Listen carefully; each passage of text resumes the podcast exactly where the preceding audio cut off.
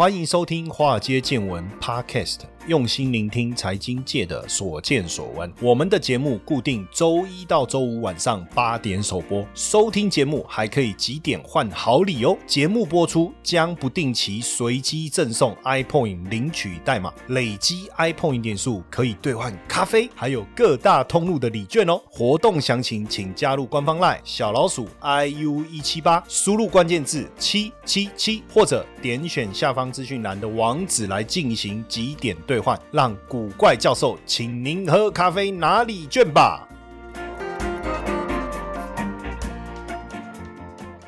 好，大家晚安，欢迎收听华尔街见闻 Podcast，我是古怪教授谢承彦。那这几天我们去录影啊，电视台录影，大家其实也都是非常关心整个台湾目前，包括疫情也好，包括疫苗也好哈。不过最近大家谈的最火热，而且引起来宾们讨论最多的议题，既然是阿公店哈。那我刚好去上这个谢振武的新闻面对面嘛，然后他们就在问我阿公店的事情，奇怪嘞，真的这个议题大家这么喜欢听吗？因为。才播出没多久，我的赖就啪啪啪啪啪，那各节目的制作人、记者都在问说：“哇，你怎么阿公店这么熟？”我说：“哇，你们都有看，哦，这样子哦。”实际上，我要先澄清一件事情哈，我没有去阿公店，那那是很早很早以前一个朋友拉我去，我们去那边，其实我也没有做很久，当然不是最近的哈，那是很早以前，应该有十年了吧。当然，因为我们也都比较关注这这些议题啦，有时候跟朋友聊天什么会比较知道嘛，对不对？哦，所以就跟大家分享了一下。不过。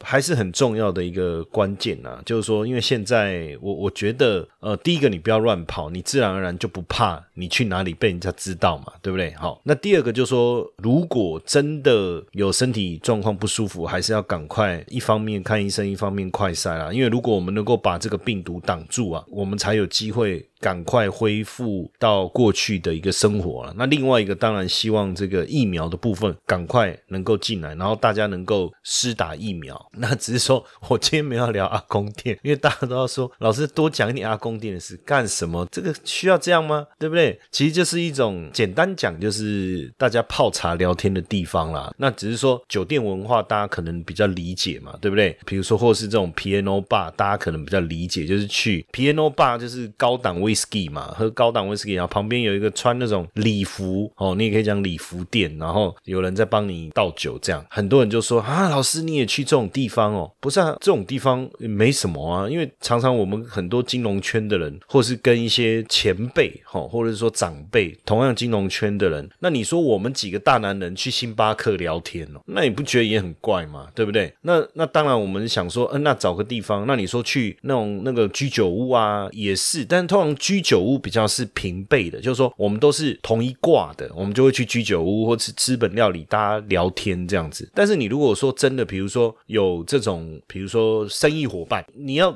跟对方谈生意，你总是要让对方稍微放松嘛。那放松当然就彼此之间就比较多一点弹性，不会很严肃的，就是说坐在好像会议桌上面在谈公事的这种感觉。因为有时候可能想要多争取一点预算啊，是不是或者什么之类，对方也会觉得说你就。是开口跟我要钱哦，那你就是跟我开口跟我要订单哦，那你都没有表示一点诚意。那一般来讲，像这种 piano bar 或比较高级的这种酒店，实际上你也不用。想说里面会做什么呢？不太可能啊。实际上就是几个女孩子在旁边，看起来是真的条件都不错，那穿着打扮也都很正常啊。然后就是帮忙倒倒酒，我们大家这边聊天，其实就这样，所以也不用有太多这种不当的联想了。那阿公店就是消费比较便宜嘛，然后大部分都是喝茶。然后就可能里面就是陪我们聊天的女孩子，年纪稍微稍微稍长一点嘛，哦，稍长一点，大概就这样子啊。大家也不用不当的联想，就是说好像去那个地方就有很大的问题。大家别忘了，我们在台湾呢，我们不是在某些国家，我不要讲哪里，我说不是在某些国家，就说这些东西在台湾现在其实也是有非常高度的一个管制啊，哈。所以那你说他后之后衍生的一些行为，那都是私底下的事情啊。基本上在店里面。就是很正常，就是大家就是聊天，然后就是互动、唱歌什么什么的，玩一些小游戏之类的。那只是说它的消费比较便宜嘛。那你也知道有一些比较年长的，或者说这个比较活跃的，那或是一些老朋友，那你说一天到晚去酒店也吃不消啊，对不对？那去这种茶艺馆喝喝茶、聊聊天，然后旁边有人帮忙这个切个水果哈，然后那个拿个这个欧西莫尼，对不对？然后唱个歌这样子，那个氛围也是蛮快乐的。当然，现在疫情期间呢，我们是是不鼓励这样行为了。当然，这样的行为在疫情期间确实不好了哈。但我们只是说跟大家分享一下这个文化，然后也不要有好像说去这些地方的人哇，这个什么罪大恶极，我觉得不至于这样。但是我觉得没有交代好，就是足迹，就是说你去哪里，然后好像隐瞒哦，这样子的一个状况，其实才是让大家担心的。好不好？那当然，因为这一次的整个疫情又再度的爆发，现在我们也担心说会不会进入四级。那很多人也在询问我，这这一两天也有记者来做专题嘛，也在问我说：“老师，那这样对我们整个台湾的经济的影响，会不会跟原先会有很大的一个落差？”哈。呃，实际上我们当然分成内外来看哈。就外部来讲，比如说以美国来讲，基本上大概已经可以开始恢复整个经济活动哦，那可以重启它的这个，比如说外出啊各方面，因为他们现在疫苗施打的情况是非常的好。我们基本上有点好像疫情又重新恢复的一个状态哈。那基本上我从几个层面跟大家讨论，第一个就是说，我们把产业做一个区分了哈，一个是科技科技产业，然后另外一个传统产业，那另外。另外一个，我把它分这个内需消费型的哈。如果我们以这几个来来看的话，实际上。当呃全球的这个疫情的趋缓，然后经济开始恢复啊，我觉得对于这种科技消费产品的一个需求，其实可能成长的速度不会那么快，但是也不会停滞下来哦。所以这个部分当然对我们的出口还是有帮助，因为我们台湾毕竟是出口型的，而不是内需型。我们台湾不是内需导向哦，我们是出口导向。那是出口导向，那当然还是以这个呃资通讯啊、科技类电子消费产品、半导体这个产业为主要哈。那这这个部分在这一次的疫情当中，我觉得影响还不大。为什么呢？因为呃，比如说我们去看竹科、中科、南科这些厂区啊，你如果是以设计类要以电脑为主的。哦，那这些其实都可以在在家上班，或是画设计图这一类的，都可以在家上班，这问题不大。那你如果是这个制造整个生产线流程的，现在都是无尘室啊，那无尘室做到的这种感染的传播的可能性其实是很低的。因为我过去也去过，包括早期早期啦，当然不是这一两年，早期像太阳能厂或者是尤其是手机厂的这种生产过程，其实都包括像我们进去参观，也都被要求全。全套的这种装扮，那穿起来，我觉得其实在这过程当中被传染的或感染的可能性，其实我觉得是低的哈。那所以这个部分我我就比较不担心。那因为包括美国也好，中国大陆或是欧盟，中国大陆跟美国基本上现在推基础建设，想一起画就多来了哈。那饼是画的很大了。那我们当然还是认为说，他们所所要做的事情应该是会做到了，因为现在他们都喊出了基础建设的这个方向了嘛。那这个部分对我们。传统产业，尤其是工具机或者是原物料相关产业来讲，会有帮助。所以这一部分的出口的数字还是会不错，跟我们的疫情自己疫情的状态，我觉得没有太直接的关系哦。所以真正我觉得会影响的，会是在哪一个区块？是在我们的内需产业，尤其是内需消费的部分哦。那也就是说。去年的海海啸第一排，最早是海景第一排，然后变海啸第一排，又回到海景第一排，现在又要变海啸第一排哈。比如说。旅行社啊，观光啊，然后这个交通运输啊，餐饮啊这一类的哈，因为你看这现在是全台都进入了三级哦，所以各个娱乐场所实际上呃，包含我看最近连高尔夫球场，高尔夫球场是本来是规定说室内屏幕式的这一种，好是暂停开放，但是我看好像是哦，我最近看网站啊，我去看那个高尔夫球场的网站的公告，好像是相关的单位都希望他。他们先暂停营业哦，那其实大家也都乖乖的配合。那实际上在户外啊，被感染的可能性是极低的哈。那根据我去询问一些啊传染病学的博士或是医生相关的这个啊病毒这个相关的这个医生哦，实际上传染最有可能是在室内啦，哦，室内，但是也没有，也我觉得也，我们就遵守规定嘛，哈，那尽量我们把这件事情的伤害降到最低哦。所以内需消费的部分肯定是受到冲击哦。那当然，呃，时间拖得越久，我们的冲击会越大。但是因为内需消费的部分占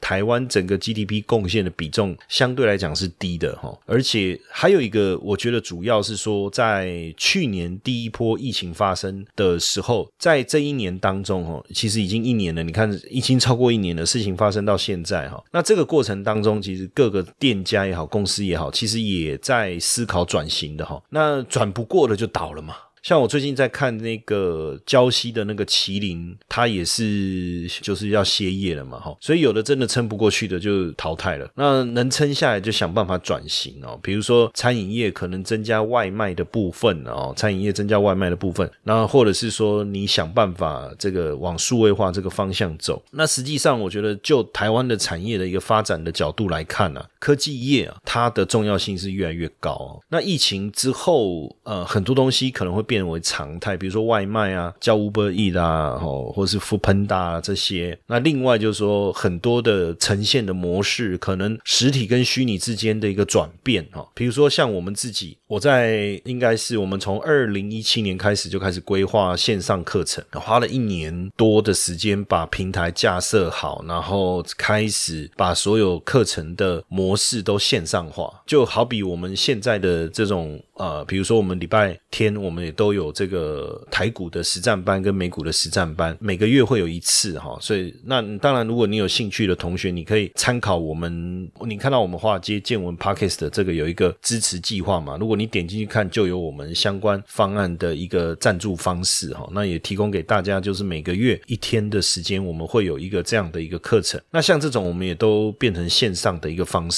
了，你可以直播哦，那你直播完，你想要再回看，你也可以回看，那那你也可以一直看。都没有问题。那如果说你直播当下来不及参加，你也可以回看。现在其实都很方便，而且整个画质是非常好的，品质啊、音质啊各方面。因为我们之前就花了非常多的经费在有关于设备这个方面，在还没有疫情之前，其实我们就已经在做远距了。哦，那时候我们就用 Zoom 了，哦，Z O O M，我们就用 Zoom 了。甚至我们有很多的镜头的设备，哦，摄影录录制课程的设备，我们都是就是采购最高等级的。所以，因为现在网络的环境也非常好，非常。稳定，我们才有办法去做到这件事啊！这个很多都是搭配的，当然包括我们自己把我们的。InvestU 线上社大这个平台建构起来有很大的关系，所以我觉得科技的仰赖会越来越高。那因为今年开始经济成长，所以对传统产业来讲，只要你是吃的不是台湾的饼，吃的是全球的饼，基本上我觉得冲击不大。那内需消费、纯内需消费的部分，我觉得影响确实会比较大啦。但是是不是大家都能够转型？比如说我的呃企业的整个商业核心的一个模式都能够转为以数位为主，我觉得确实有一些困难，但是可能我们还是得开始去思考。像我，像我一个朋友，他们补习班，他也在想说，因为之前他从来没有去想过这种 online learning 的这种模式嘛，那他也在想说，是不是应该要做一点调整。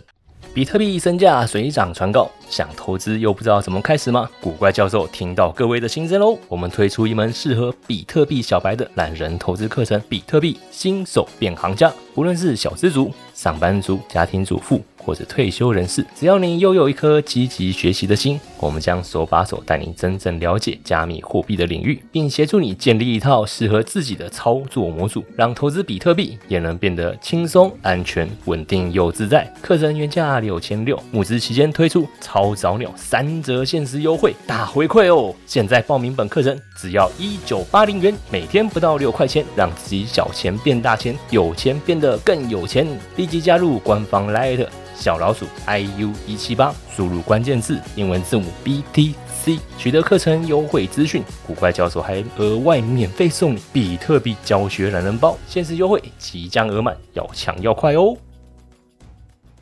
当然今今天我我我这个部分前面跟大家谈完以后啊，实际上我我是想去进一步的再去跟大家聊一下，就是在台湾有很多的公司，其实呃有蛮多，除了像呃台积电啊，或者是红海，或者是联发科这些知名的国际企业之外，其实还有很多隐形的冠军哦，不是隐形的翅膀啊，隐形的冠军，不见得我们知道哦。比如说我我们就一个一个几个来介绍一下，让大家去认识一下。那这个也在未来疫情过后，我觉得还是大有可为的哈。比如说这个崇越哦，它股票代号是五四三四哈。那崇越我不知道大家知不知道它做什么？实际上它是做半导体设备的贸易商，就是半导体设备进口，专门进口这个半导体设备。但实际上它有在做另外一块，就是水产哦，水产。当然它的半导体设备这一块我就不多说了，因为这个大家都知道。但在水产这一块，它可以做到用他们的设备啊。你如果说去冷冻这个这个豆腐啊，一般冷冻以后会变冻豆腐，对不对？但他们的冷冻技术可以让豆腐解冻以后还是嫩豆腐，所以呢，它以半导体的这个规格标准开始去做。不但成立安永生计哦，也成立这个安永生活。当然，他打造这个就是他们自己做的品牌超市啦，来贩卖这个自家的水这个水产品，甚至也成立安永鲜食哈，在一些医院的美食街来去贩售。那这个呢，其实也是我我刚才在讲这个隐形冠军他们在做的一些事情。那实际上，当然就是说，为什么一个在做这个半导体的会突然去做这件事情哦？这个蛮有趣的。因为他们是这个重月是半导体材料跟设备嘛，哈，那当然他们也想也开始跨足到光电啊跟污水处理这些领域，他们也一直在想说有没有能呃下一个阶段要做什么，下一个阶段要做什么？哈因为从半导体设备到光电到电子，其实整体的获利成绩其实都还蛮亮眼的。那一九九零年成立以后啊，实际上他也在想说，半导体产业里面有一个叫摩尔定律嘛，对不对？大家应该知道摩尔定律。那他也在想说，这么几十年下来。客户越来越大了，但是他们的角色就越来越小了。除非他也跟着也一起成长，但是当客户成长的速度已经远非当时他们合作的时候，他所能够去。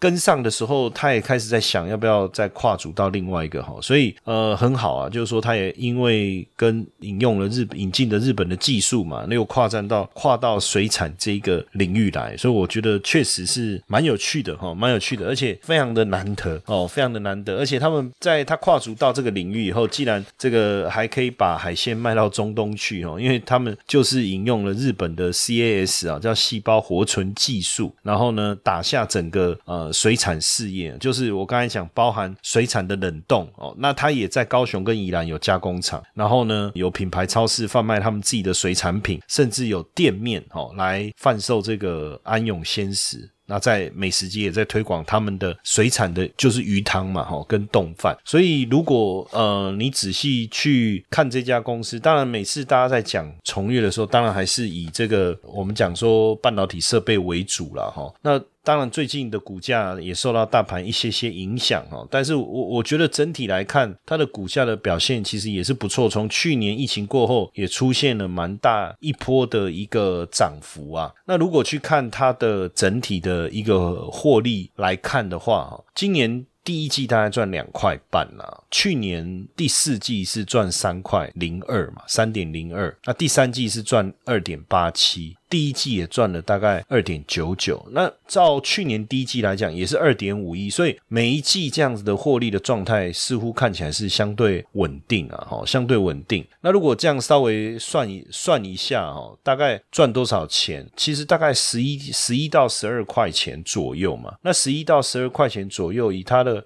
股价来看，本一比其实大概十倍多一些些，十倍到十一倍，所以不算贵的一家公司，而且确实也就是我在讲它的对市场的一个贡献啊，确实是蛮吸引人的。那另外一个呢，要跟大家分享的这一家公司呢，叫金州海洋科技哈，金州海洋科技。那金州海洋科技，我我我相信大家就比较没有接触啦，可是实际上外资跟投信也都有有在介入哈，因为它的交易量其实很低啊，所以像这样子我。当然就不太敢特别去跟大家推荐或什么，但只是说来了解一下这家公司，其实也蛮有趣的，因为它的获利看来其实也是不错，像今年第一季也赚了一点一二，今年第一季也赚了一点一二，而且如果以它的获利来看，我觉得这是一个也是一个本益比很低的股票，诶，有时候大概在十倍左右哦。以现在市场上很多本益比那么高，那它的营收成长的状态也是不错。那它做什么的？其实它就是做那个渔网，这个渔网就是捕鱼的那个渔网啊，哈，也是全球前三大的供应商啊。那因为它也其实实际上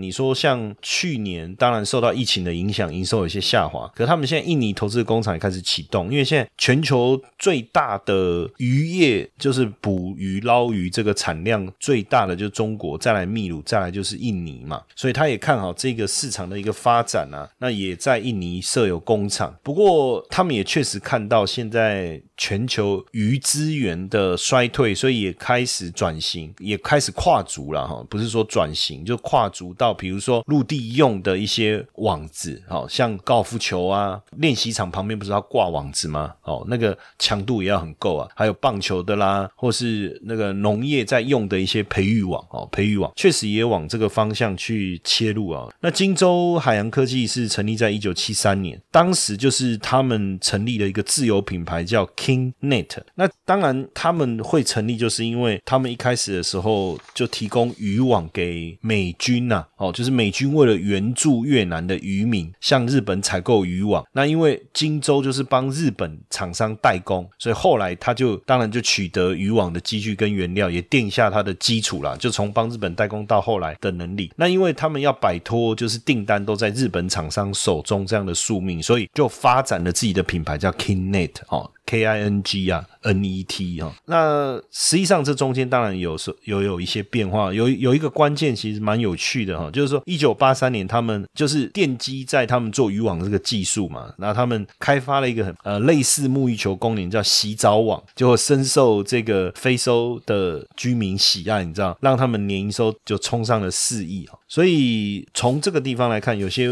我们可能没有太关注到的公司，其实反而是全世界。数一数二的品牌哈，那一九八八年呢，国际开始禁用流刺网哦，开始禁用流刺网，那荆州海洋就开始去思考他们要怎么样来去改变呢？就是说这个这个网哈，那他们也投入了非常多的资金去研究，然后而且贩卖符合规定的这个渔网，那也让他们的营收快速的一个成长。我觉得这个是一个蛮有趣的故事哦。那如果大家有兴趣，也可以去看一下这个这一只股票的一个表。现哦，其实还蛮让人意外的，就是还不错，股价表现不错。当然最近也还好啦，因为就是台股的关系，它也受到一些影响。不然它今年从二月那时候大概三十二块，也涨到快四十块嘛。哦，这这样的一个涨幅，我觉得也是蛮蛮不错的啦。不能讲惊人，但是也蛮不错的。所以除了呃跟这个水产啊或是养殖相关的这两家公司，我们刚才讲到一个重越嘛，哈，另外一个是荆州海洋。那另外一个大家就知道就是这个捷安特哈。那捷安特其实之前我有。去过他们在大甲的那个工厂，我们去参访过，有去拜访过他们的产线。那时候我其实蛮讶异的，因为在那个工厂所做的流水线所生产出来的脚踏车啊，实际上。在台湾你是买不到的，因为他做的都是做好以后是外销的。他说那那很奇怪，他说实际上自行车的生产，他们现在大部分都不在台湾了。在台湾当然也是希望刺激我们的经济嘛，可因为台湾的人力成本相对高，而还有一个他说实际上也不好找工人。为什么？因为这种生产线的台湾的年轻人早就不太做了，所以大部分他们呃上线的都是一些外外籍配偶。哦，外配这样，这个也是一个蛮有趣的现象啊。但是因为成本还是高，所以变成他们呃生产出来的脚踏车，其实反而是往外去销售啊。那这几年，当然呃，我们去看整个捷安特的一个发展的历史哦，因为台湾的自行车产业是上个世纪嘛，五零年代起步的。那那个时候都是生产廉价的自行车，当然就以代工为主。那那时候巨大本来叫巨人啊，因为这个名字好像是说笔画不太好啊，加一画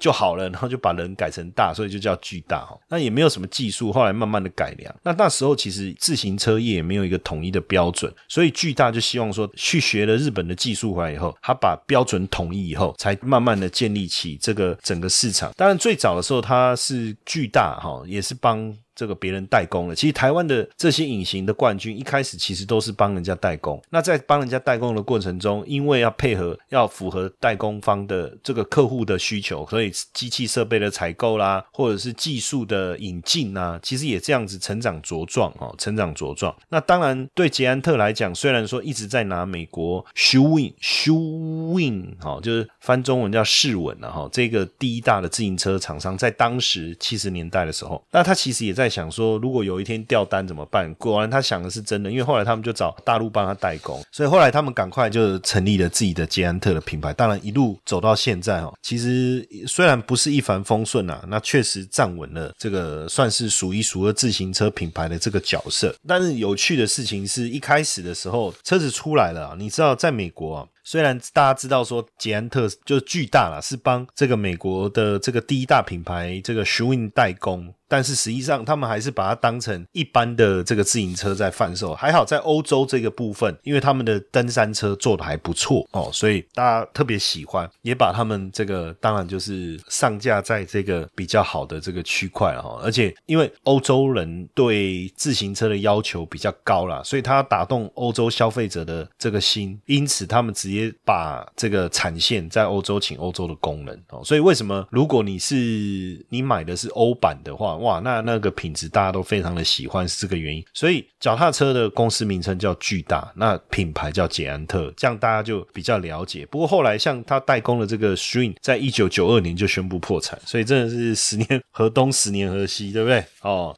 那我相信大家平常也会想要多吸收一点财经讯息哦。那我们现在荆州看免费让各位看一年的活动起跑了哦，听了是不是很兴奋，很想赶快了解详情呢？那记得到我们的这个官方赖哈，加入我的赖好友小老鼠 iu 一七八，小老鼠 iu 一七八，你输入关键字 today t o d a y，那输入关键字以后呢，就有一个连接进去，你就可以看到整个活动的讯息了。金周刊免费让你看一年哈，这么好看的一个活动，还不赶快来参加？满来的友会，我来讲。那我觉得。更重要的一个转折，就是在二零零二年的时候啊，这个为了庆祝捷安特赞助了西班牙的万斯车队啊，获得环法团体的总冠军啊，所以那时候捷安特打造了三十五辆限量的纪念版的这个赛车，就是脚踏车啦，但是它是公路赛在用的这种赛车，大家理解意思哈，不是 F1 赛车那种赛车，一台要一万美金呢，以现在的币值来讲，二十几万嘛，那就在当时是三十几块，所以是三十五万，你会。花二三十万去买一台脚踏车嘛？那么可以用公讨个派，对不对？你去外面那个那个叫什么？我我们要去捷运的时候，有一个自行车，你刷个卡就可以骑的那个啊。就可以骑了，你花二三十万去买一台脚踏车，真的是脑袋是有问题，是不是？所以大家都冷嘲热讽，你知道吗？而且你你是什么品牌？可是因为他们所赞助的这个西班牙车队拿到冠军啊，欧洲厂的主管很很有信心哦，因为这个车是手工打造的，然后每一台的单独的编号又有拿到冠军的万斯车队的技师的签名，而且很多部件都是镀金的，就零零部件。车体啦，或者什么什么地方，很多地方都有镀金呐，哦，所以真的就是艺术品，你知道吗？哦，而且更重要的事情是，每一台车的生产过程又被录下来，弄成光碟，然后还有这个车的模型，所以这这整个就是一个收藏品。所以你知道谁会买这个车？要收藏的，要收藏的一定会，他没有要骑哦，买回来摆在客厅哦，朋友来光炫耀一下都炫富都很爽啊。还有一种就是自行车发烧友，真的很热爱自行车的也会去买。那台湾。但是分到五辆嘛，对不对？好，那四辆卖出去了，你看嘛，所以还是有人要。那还有一辆呢，没卖掉，不是那一辆是零零一的编号，被这个。捷安特的总部啊，直接留下来收藏哈，留下来收藏。那现在当然就对这个巨大来讲哦，他们研发费用占比相当高，大概占现在营业额的百分之二哦，占现在营业额的百分之二。那这个金额一年差不多是在十到十二亿台币哦，这个是非常惊人的研发费用。所以这个隐形冠军实际上是非常可怕的哦。那因为疫情的关系，大家也发现说自行车的一个销售量大幅度的一个攀升，所以我们继续谈这个产业。里面一个非常重要的就是链条，可是我相信讲到这个链条，大部分人会觉得这个东西很重要吗？可是如果你去问一个专业车手，就说呃，当然每一个部位你问他品牌，大家有各种不同的想法。但如果你问他链条这件事情，大家都会异口同声跟你推荐这个链条的牌子叫 KMC，叫 KMC。大部分的国际职业车手都知道这个 KMC 这个链条的品牌，当然就直接把它叫做冠军链条。那为什么把它叫做冠军链条？因为很多知名的车手，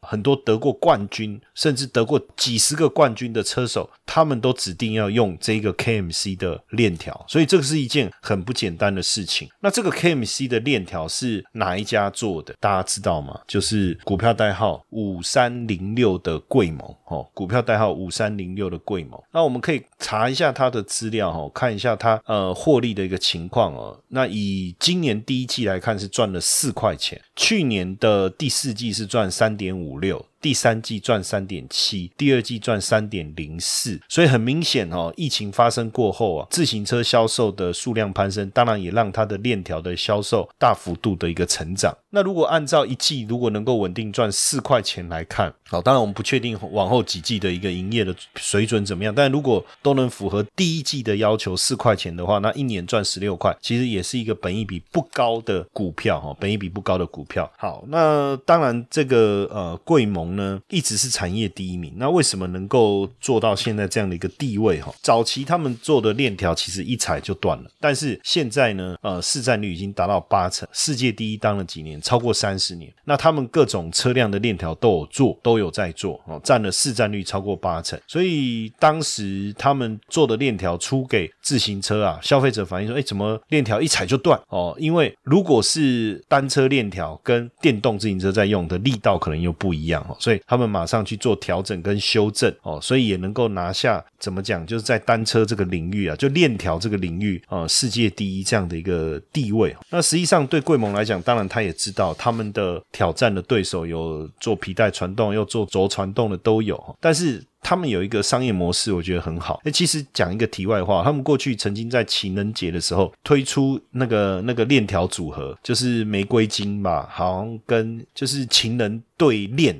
这个情人对链的意思就是说，你自己一条脚踏车链子，然后你的另一半也有一条脚踏车链子，叫情人对链。他不是要给你挂在脖子上，就是让你装到脚踏车上。诶，这个也是一个蛮有趣的噱头，而且听说是卖的很好。接下来就是我们今天的彩蛋时间，Apple 领取代码 K 五四一八，活动详情呢，请到下方的说明栏观看。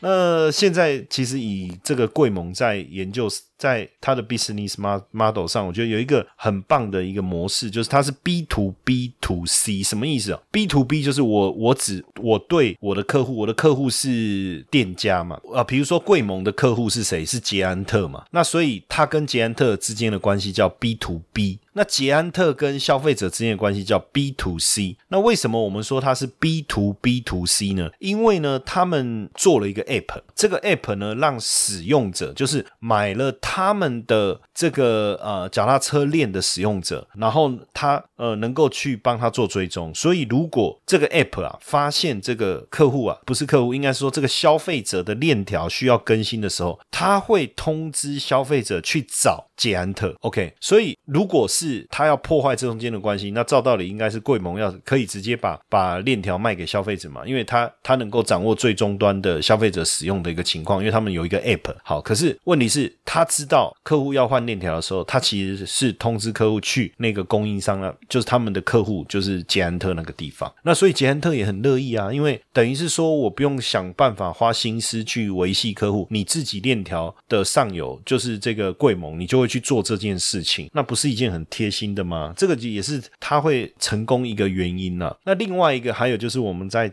脚踏车上常常会看到的那个标签的贴纸有没有？那这个呢也是算是台湾的隐形。冠军当中非常厉害一个，他是把它称为全球自行车贴标大王。那基本上呢，他帮捷安特、美利达两百个以上的自行车品牌来做这个品牌的贴标，而且当时巨大的创办人刘金彪找他说：“你能不能做出跟日本一样的水准？”哦，然后他就在自己在那个浴室的这个浴缸上面去啊研究研究研究，然后把这个产品做出来，这个很不简单哦，在自己家浴室做当这个实验哦。那现阶段当然他们做的已经非常好，现在已经变成全球自行车的贴标大王哦，但他并没有就因此而满足哦，甚至也想办法跨足到自行车领域以外的这个企业哦，包括这个竞赛用的棒球品牌哦，Eastern，还有这个呃高尔夫球。知名品牌 TaylorMade 哦，这些其实现在也都跟他们来合作。那讲到高尔夫球，那我们当然在讲另外这个一家公司叫富盛应用哦，叫富盛应用。那这个富盛应用就是负责做高尔夫球头，也可以说它就是另外一个隐形巨人。为什么？因为呃，目前全球的高尔夫球杆的代工厂，它市占率高达四成哦。那它代工的品牌包含 TaylorMade，还有卡拉威哦，这都这这是都是呃老虎五只啊，不是六只，也不是四只，是五只啊，就泰戈物质啊，非常喜欢的这个品牌哈。那当然在这过程中，其实你会发现很多的厂商啊。好像在这个呃成功的过程跟日本都有很大的一个关系，因为当时这个创办人。富盛应用的创办人当时也是到日本留学，然后他父亲也跟他说：“哎，你看一看日本跟台湾有什么不一样哦，你不要就是来这里念书啊，你不要一直看课本，你要去用心的看世界哦。”所以实际上我看他的父亲啊，对他的影响很深哦，而且他父亲也跟他讲，他说：“信用可以累积，但你不能使用哦。”什么意思？就是说你不能因为别人信用你，对你产生信任，然后跟你做生意了，跟你往来了，以后你就骗客户哦，这个是绝对不行。那当然，现在这个。呃，富盛在也看好接下来高尔夫球产业的成长哦，年复合成长率应该都能够维持百分之二到百分之三哦，那全球的市占率也有机会一举拉高到百分之五十。哦，所以也是在我们所认定的，在台湾产业里面一个隐形的巨人哦。那今天这一集，当然我我觉得可能这些公司不见得大家都听过哦，包含我们刚才讲的这个富盛应用啦，或者是这个正生啦，哦，还是这个贵盟，或是我们一开始跟大家介绍的崇越，或是荆州海洋，实际上这些都是在全球占有非常呃领导地位哈，或是很高市占率的一个品牌。那我们也看到台湾的这些。些企业它的不屈不挠，然后他们的努力，当然这些股票的交易量相对来说比较少啦，但是以他们的获利，我刚才稍微跟大家分析一下，实际上都是有相当低的一个本益比。那当然现阶段。台股的状态变化比较大，那如果说这些好公司它的估值相对来比大盘来讲是相对低的情况下，那当然我也鼓励大家说，如果你是一个比较偏长线的价值型的投资人的话，其实也不妨可以思考一下，是不是可以成为你这个追踪或者是投资的标的。OK。嘿，各位铁粉们，如果喜欢华尔街见闻，请大家多多按下分享键，让更多人能听到我们用心制作的节目。你们的一个小动作，是支持我们节目持续下去的原动力哦，快去分享吧！